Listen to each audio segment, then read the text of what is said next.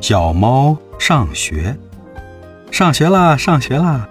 小猫很开心地说：“因为小猫天天盼，天天等，终于等到今天了。”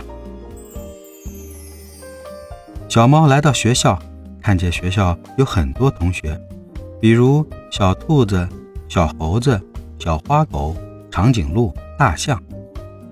叮铃铃，叮铃铃，上课铃响了。小猫飞快地跑回教室。第一节课是数学课，由公鸡老师上。公鸡老师把要准备的教学工具已经跟同学们讲了。好了。现在开始正式上课，公鸡老师严肃地说。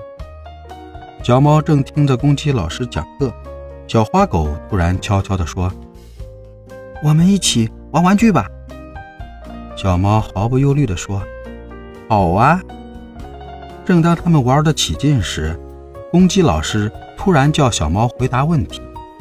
小猫匆匆忙忙地把玩具还给了小花狗。公鸡老师问。六减一等于几？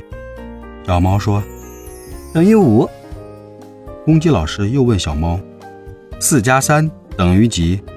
小猫骄傲地说：“等于六。”啊，不对，等于七。公鸡老师还问：“二乘以四等于几？”小猫想来想去，不知道答案。公鸡老师让班长小兔子回答了这个问题。小兔子说。等于八。